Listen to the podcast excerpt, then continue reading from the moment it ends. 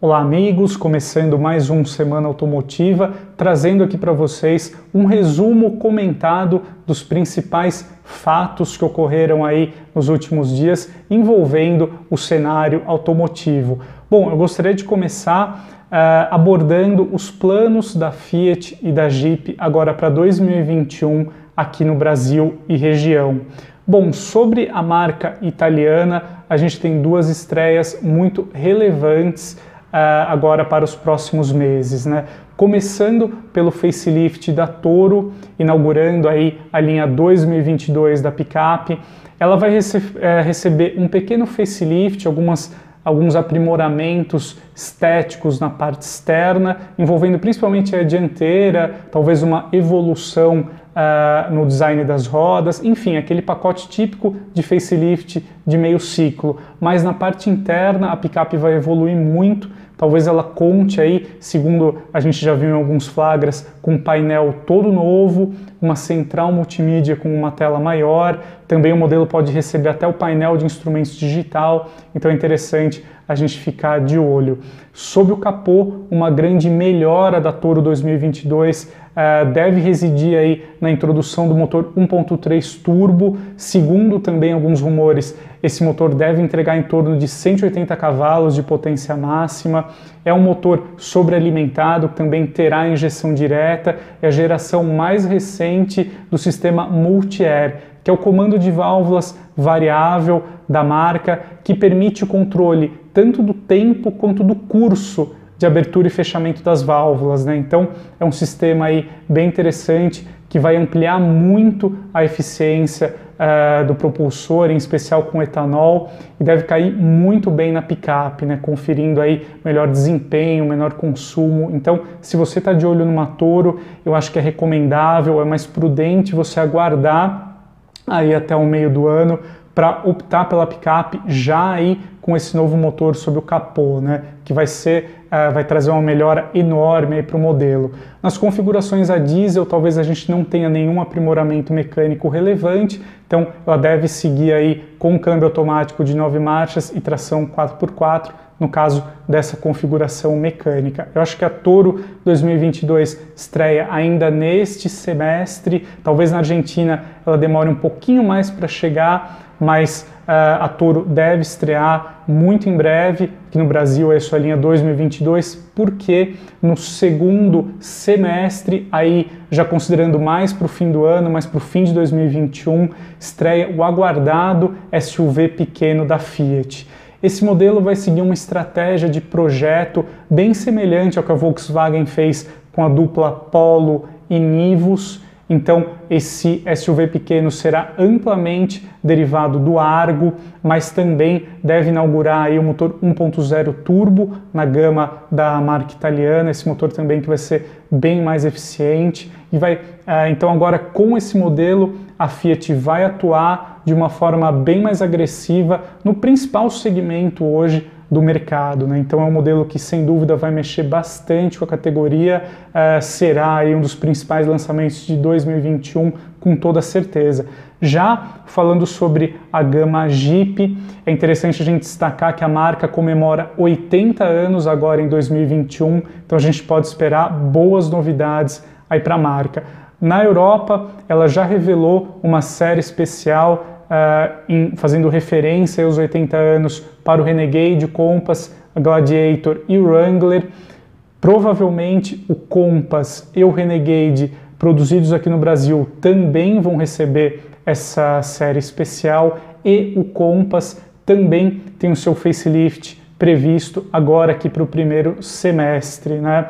Uh, então ele vai receber assim como a Toro, né, pequenos aprimoramentos externos ali na parte frontal, uh, talvez novas rodas também. Na parte interna, o Compass 2022 vai mudar muito, ele vai ter um painel todo novo, um console central, painel de instrumentos digital, novo volante, a cabine muda bastante.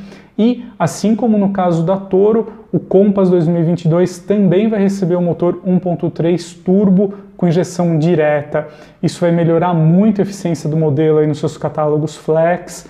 Hoje, tanto o Compass Flex quanto a Toro Flex, eles ficam devendo bastante em eficiência, são modelos com um consumo mais elevado, um desempenho aquém do esperado, considerando aí a faixa de preço que eles atuam, né? Mas com ah, o motor sobrealimentado, isso deve mudar, os dois modelos devem ganhar aí um fôlego novo, né? O facelift do Compass deve estar também agora ao longo dos próximos meses, até a metade do ano, já uh, no segundo semestre, fechando aí com chave de ouro os 80 anos da Jeep uh, aqui no Brasil, né, uma comemoração local, a gente pode dizer assim, uh, vai ser feita com o lançamento do aguardado SUV 7 lugares da marca. Esse modelo vai ser o terceiro SUV produzido pela Jeep aqui no Brasil, ao lado do Compass e do Renegade em Pernambuco. Uh, esse modelo será o carro mais sofisticado da marca, mais caro, montado aqui localmente. Terá aí como principal atributo sete lugares e um bom pacote de tecnologia. Né? O segmento de SUVs com três fileiras de assentos está sendo cada vez mais uh, enfatizado pelas montadoras aqui no Brasil, que é bem interessante. Uh, ele ganhou aí uh, muita relevância com a chegada do Tiguan Space, um modelo que teve uma aceitação muito boa aqui no Brasil desde sua estreia. O Caoa Cherry Tiggo 8 também é um modelo que uh, superou todas as expectativas da marca em relação à procura, então é natural que a Jeep uh, tenha um interesse também em oferecer um modelo nessa categoria uh, que vai ganhar um novo estímulo aí aqui no Brasil. Né? Por muitos anos a gente ficou com um hiato aí nesse segmento, a gente não tinha muitas opções de carros com sete lugares, então é interessante que volte aí a ter mais participação esse segmento aqui no mercado nacional. Então, o SUV sete lugares da Jeep fica aí também para o segundo semestre agora de 2021, uh, eh, também mais aí para o fim do ano. Né? Então, são novidades bem interessantes da Fiat e da Jeep que a gente pode aguardar aí para os próximos meses. Né? Bom, avançando para o segundo tema aqui, também é, nessa semana, aqui na terça-feira mais precisamente, a Volkswagen revelou é, os primeiros detalhes oficiais do Taos que será produzido na Argentina e vendido aqui no Brasil. O Taos é um SUV médio que terá aí como principal concorrente o Jeep Compass e futuramente o Toyota Corolla Cross nacional. É, então, segundo as informações preliminares aí, o Taos ele terá 4 metros e 46 de comprimento, então são 7 centímetros a mais em relação ao Compass. Ele também vai ter 2 metros e 68 de entre-eixos, então a gente está falando de 5 centímetros a mais em relação ao Compass. Uh, pelo que a gente já ouviu do SUV no exterior, de fato a cabine é muito espaçosa, o amplo espaço interno é um forte atributo aí do modelo, ele foi pensado tendo essa premissa, então é voltado aí para o uso familiar, para famílias que desejam mais espaço, mais conforto. Ponto positivo também do Taos é o seu porta-malas de 498 litros. Para você ter uma ideia, o porta-malas do Compass é de 410 litros, então a gente tem uma diferença enorme entre os dois modelos. Então o Taos terá uma proposta aí bem equilibrada, bem focada no uso familiar e também para quem gosta de um carro maior, né? Tem, uh, tem de fato muitos consumidores que preferem, uh, consideram um carro maior mais confortável. Então a Volks mira nesse tipo de público, né? Também uh, isso já era conhecido, né? O Taos ele só terá a opção do motor 1.4 TSI aqui no Brasil, associado ao câmbio automático de seis marchas. Esse motor entrega 150 cavalos e pouco mais de 25 kgfm de torque, seja com álcool ou gasolina. É, segundo os dados aí iniciais da Volks, o Taos ele acelera de 0 a 100 em 9 segundos e 3 e vai ter aí uma velocidade máxima de 194 km por hora.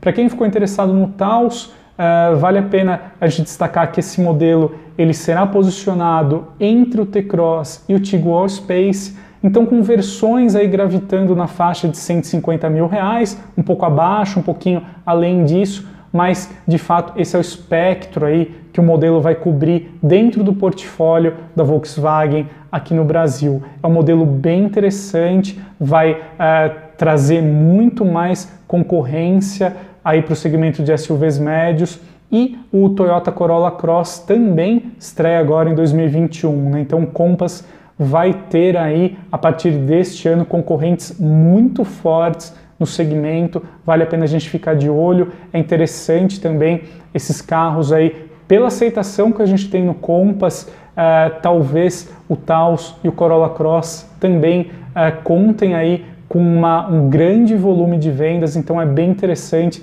o segmento vai ficar bem mais competitivo. Por fim, eu gostaria de destacar aqui um estudo muito interessante sobre um tema muito polêmico que é o preço do carro no Brasil. Né?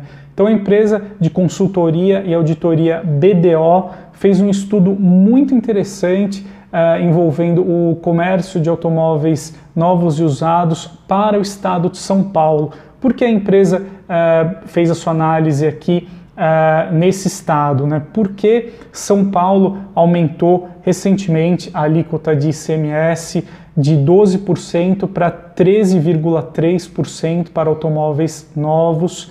Isso impactou bastante o preço dos veículos. Então, segundo a BDO, hoje em dia um carro de médio porte é, esse carro de médio porte para a empresa são modelos com motor de 1.0 a 2.0 litros.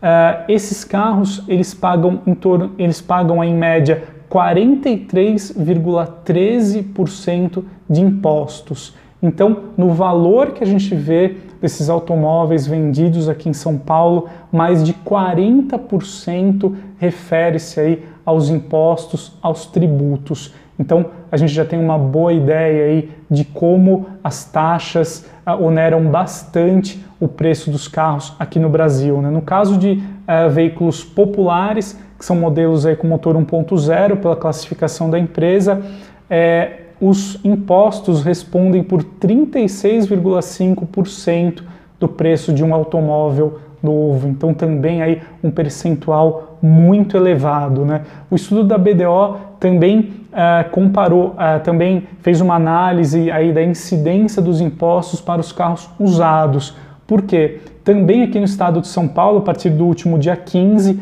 a alíquota de ICMS na negociação de veículos usados passou de 1,8% para 5,53%.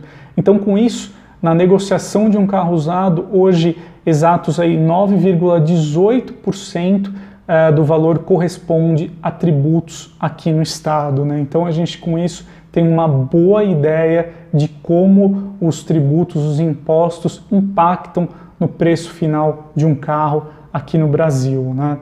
Bom, amigos, uh, esses aí foram os principais destaques da semana que eu gostaria de trazer aqui para vocês. Espero que tenha ajudado aí para dar um panorama geral do que ocorreu nos últimos dias e a gente se vê no próximo. Muito obrigado, um grande abraço e até mais.